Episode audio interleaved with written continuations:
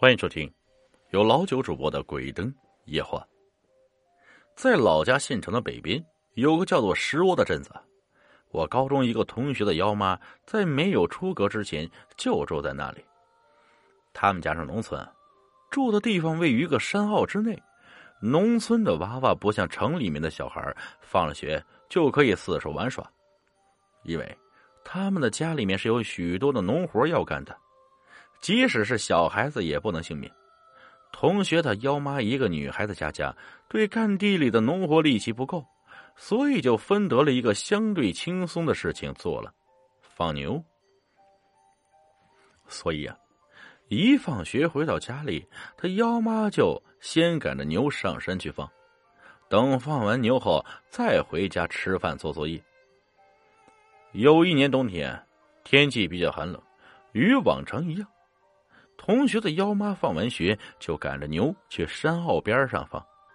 大冬天的，这草基本上都枯黄了，没什么新鲜草可供牛吃。于是牛是不停的四处走着，边找点草吃。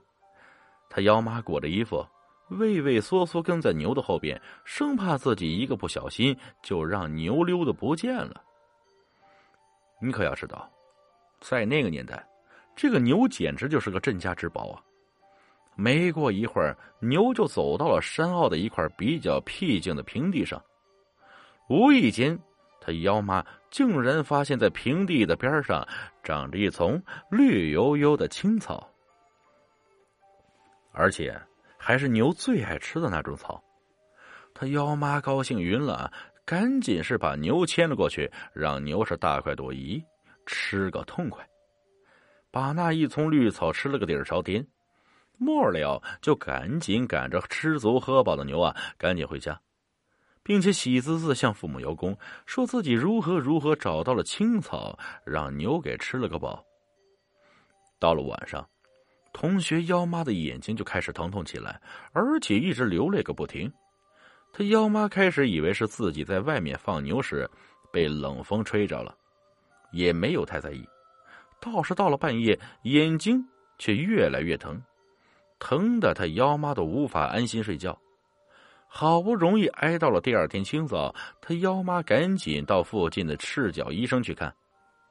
医生检查了一下，没有发现什么毛病，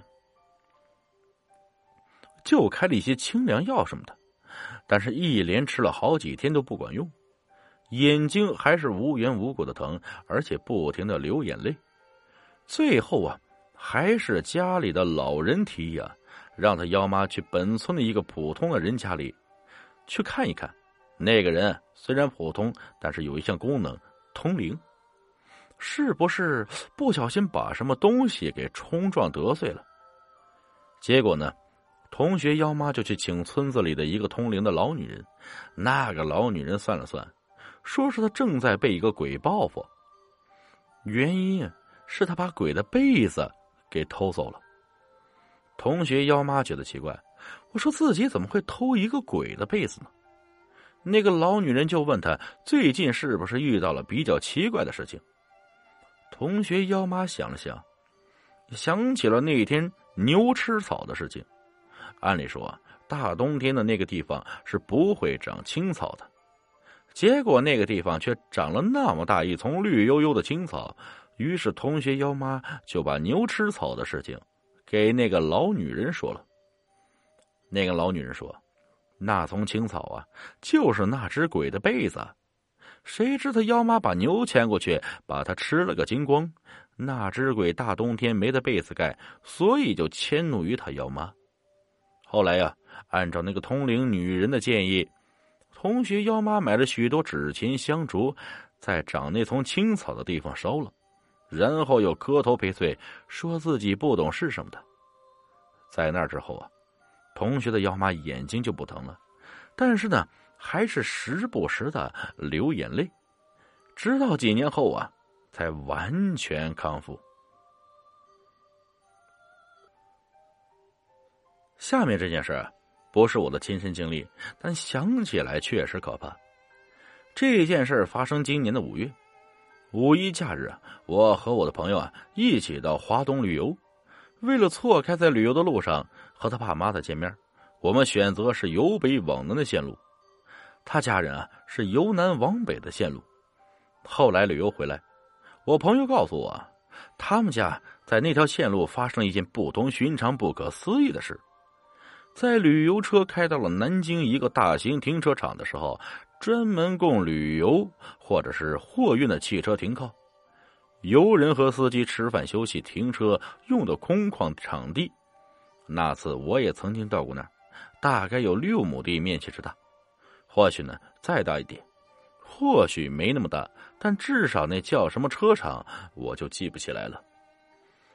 那儿大概是午饭时分，他们旅游车去到那停车场，导游让乘客们下车休息，舒展一下筋骨，然后啊上上洗手间或者逛逛，买点零食。半小时后回到车上继续启程上路，可是半小时时间以后，人们都回到了车上，导游清点人数，唯独缺少一位老太太。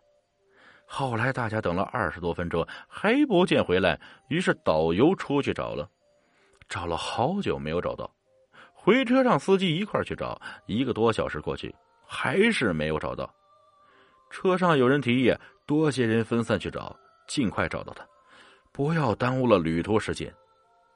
于是，几乎车上所有的人都分散出去找那位老太太了。每一个角落，利用停车场的寻人广播，什么办法都试过了，还是没找到啊！就在他们打算报警的时候，大概是离集中时间四小时，老太太忽然回来了。她也吓得脸都青了，她也在找大伙找这辆车。人们问她到哪儿去了，她说。他一直就在这附近，问他有没有听过广播，他说没听见。后来车上的人都悄悄议论这件事，说这老太太可能遇到了鬼打墙了。要不，怎么全团起码有三十多人去找都没有找到，连广播也没有听到。